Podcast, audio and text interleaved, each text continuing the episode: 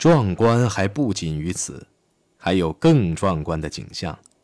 从车站到柏林市中心，沿着凯旋大街的两旁聚集了百万群众，他们许多人是用专列从邻近各省拉来的，在这里夹道欢迎。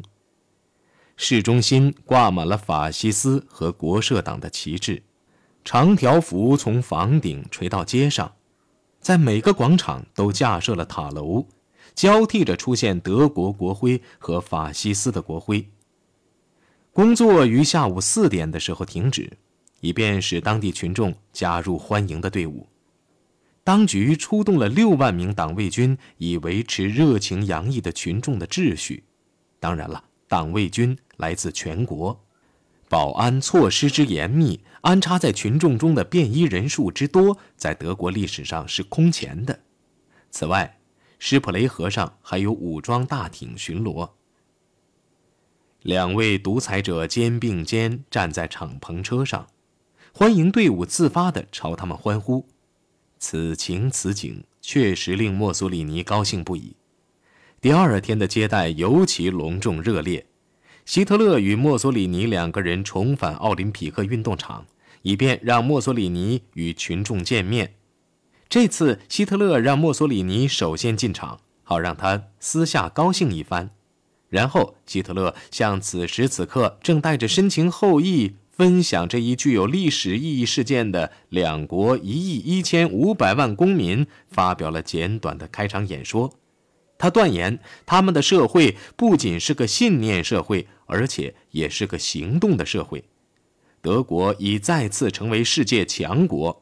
我们两国的力量是维护欧洲文明的最强大的保证，是忠诚于其文化的力量，是反对破坏势力的武装力量。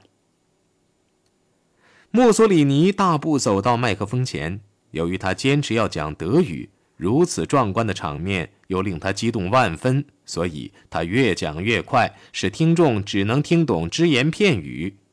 他喊道：“柏林，罗马轴心。”建立于一九三五年秋天，两年来，这个轴心为我们两国人民的更加团结，为欧洲的和平起到了极好的作用。他说，他的来访并非普通的外交或政治访问，而是具有同一目标的两个革命的团结的表现。猛然间，运动场上空下起了滂沱大雨，墨索里尼的讲稿被淋透了。不过，墨索里尼说，当今世界上最伟大的真正民主国家是德国和意大利。满是雨水的麦克风和扩音器把他的声音歪曲了。他刚毅地继续演讲，听众一动不动地坐着，坚持到底。我有个朋友，我将与他同舟共济，患难与共，直到最后。大会结束后，情况更加混乱不堪。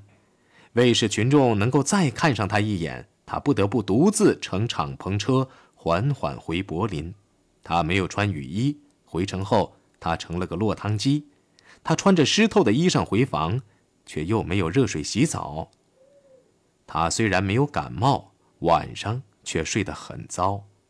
第二天，他精神萎靡，精疲力尽，直到坐火车离开德国回国时，精神才见好。出访德国时，他是带着对希特勒的轻视而来的。你怎么能信任一个没有结婚、没有孩子，甚至连一个情妇都没有的男人呢？然而，等他走的时候，他是带着对他看到的一切所产生的深刻印象离开的。如果说他没有曾发现艾娃·伯劳恩，他肯定看到了。比他所能梦想到的还要大得多的权力。从那以后，两个独裁者的作用便颠倒过来了。老大墨索里尼受老二希特勒的影响了。瑞士的精神病医生荣克曾目击这两位独裁者，并注意到了他们的天渊之别。与墨索里尼相比，希特勒像个机器人，他好像是个真人的替身，而墨索里尼则是像阑尾一样。故意藏于腹内，目的在于不去扰乱身体的机能。在柏林，两人并没有签订协定，也没有发表最后公报。但是德国外交部却通知其驻外使团称，两国领导人业已同意，两国的任何一方如果不得到对方同意，不得与英国建立更密切的关系。意大利将在地中海自由行动，德国则可以在奥地利享受同等的特权。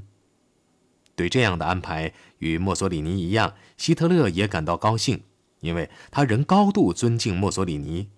他们在总理府宴会上的祝酒词，要比发表公报有意义得多。希特勒再次断言，两国的政治目标相同，是真诚的友谊使两国关系更加密切。他的客人则回答说，德国和意大利的团结一致是活生生的、积极的。两国在将他们分开的企图面前巍然不动。轴心成为现实后，希特勒便可以采取下一步行动了。十月下旬，他对一群地区宣传官员说：“他家里的人寿命不长，这就是大问题了。这些问题，特别是生存空间问题，必须尽快解决。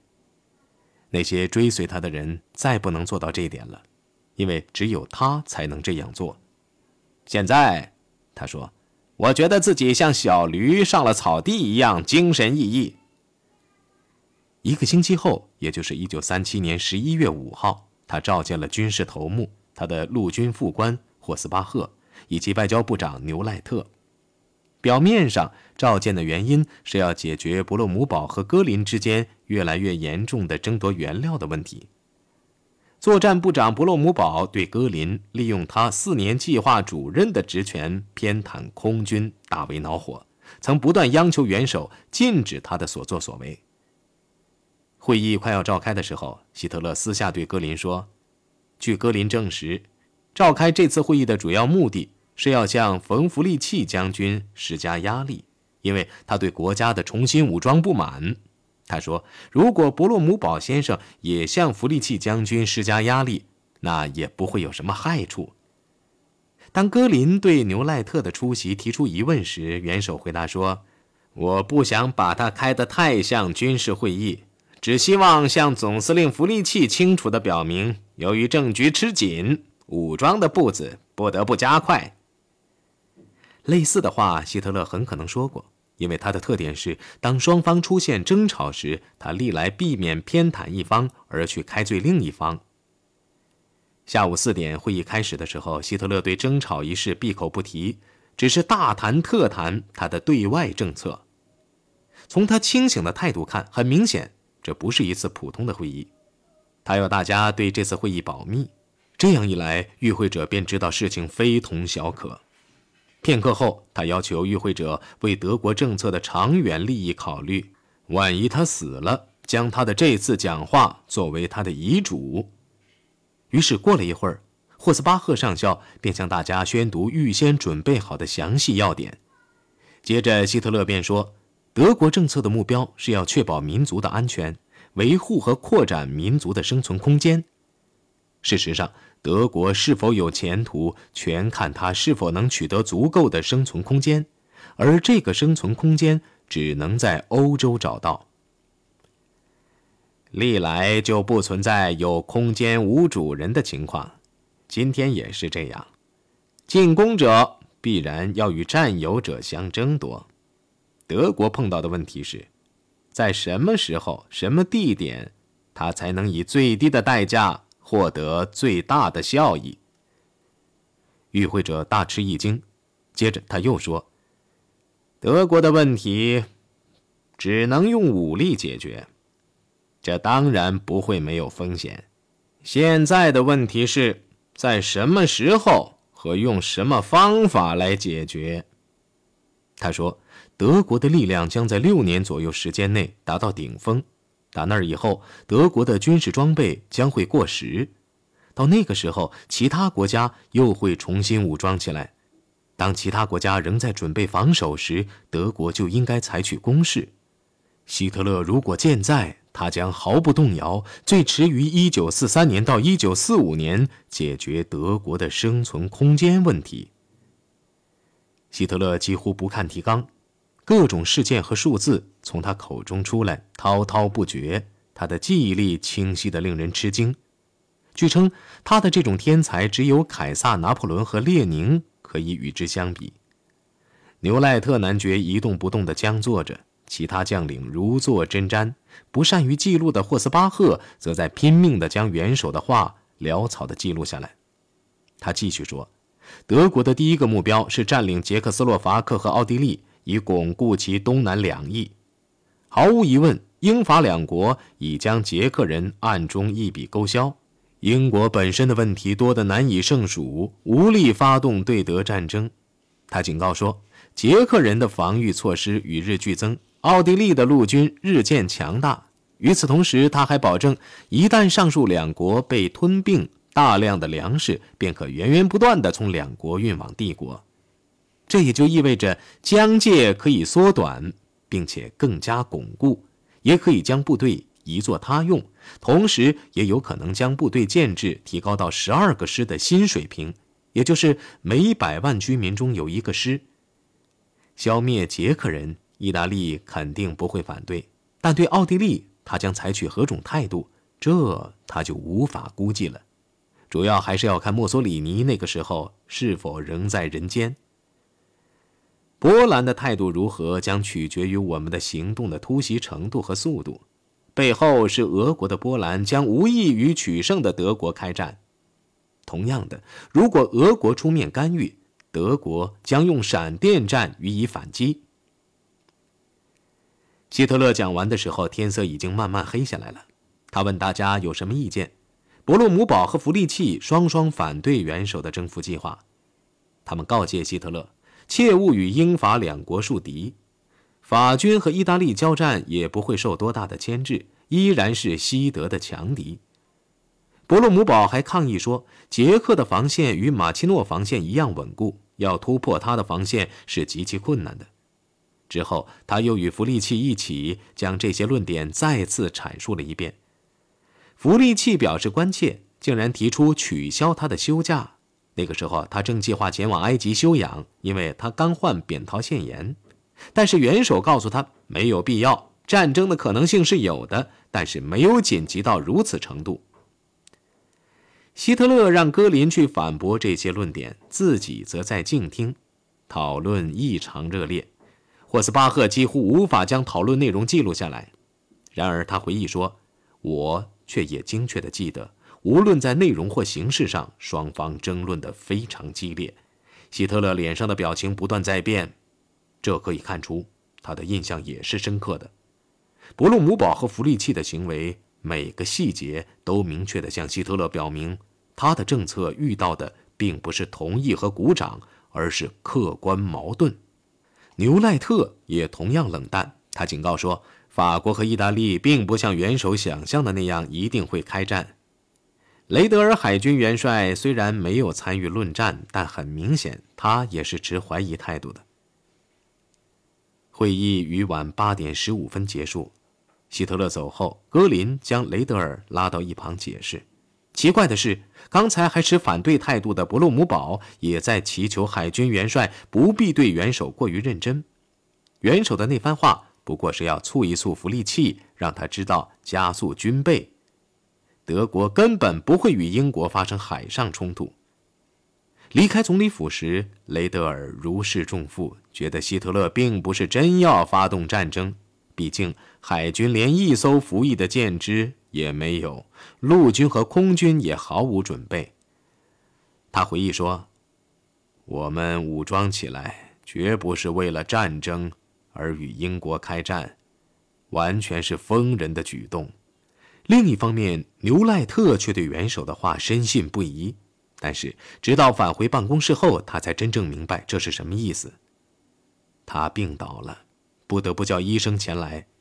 因受到良心的驱使，不到四十八小时，牛赖特便把保密的誓言搁在一边，与贝克和弗利契两位将军相会于本德勒大街，商讨诱使希特勒放弃战争计划的方法。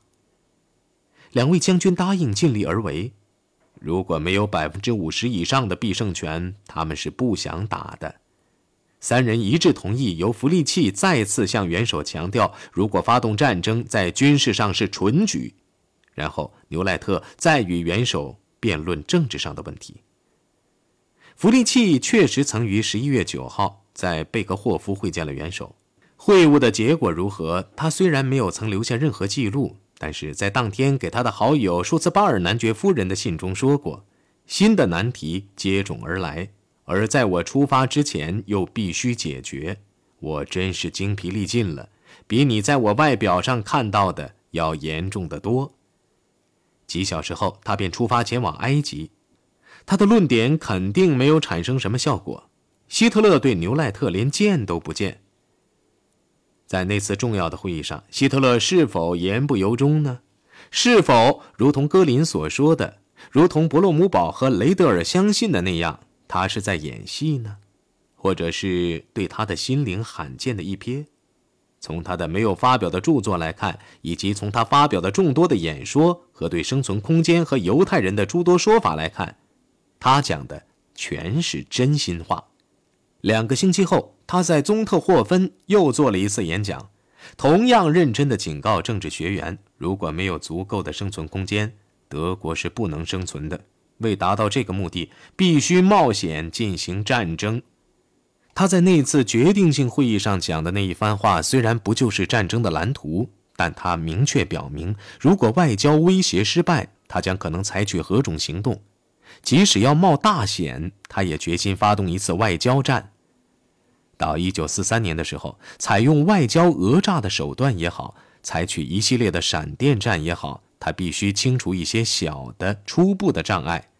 首先是捷克斯洛伐克，然后是波兰和法国。他希望能争取英国中立。如果做不到这一点，他也要在军事上教训英国，强迫他不要过问大陆上的事情。这样，到一九四三年的时候，他便能扫清道路，发动大战。并将首要的敌人俄国打倒。不管如何，他决心走上好战之途。凭着他的赌徒天性，他准备铤而走险，走上早在1938年就计划要走的道路。在英国，新任首相对德国做出了更加妥协的姿态。上任前夕，张伯伦首相写道：“我们的目标是取得我们所需要的政治保证。”将问题做一总的解决。如果商谈破裂，我们也要将破裂的原因搞成是德国拒绝我们在政治领域内提出的合理要求。张伯伦精力充沛，意志坚强，又很自信。一上任，他便立刻开始将他的前任鲍尔温的外交政策变得更加温和。我认为。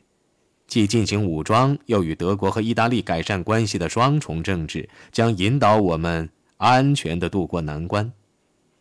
在一封私函中，他这样写道：“只要外交部肯大肆宣传。”由于他像总经理一样管着内阁，制服外交大臣艾登是不成问题的，因为艾登对是否能在可接受的条款基础上与希特勒达成协议持怀疑态度。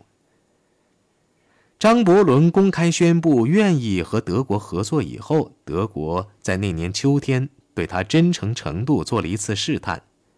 英国议长哈利法克斯勋爵收到了一份烫金的请帖，邀请他参加由帝国狩猎协会主席戈林在柏林主办的狩猎展览。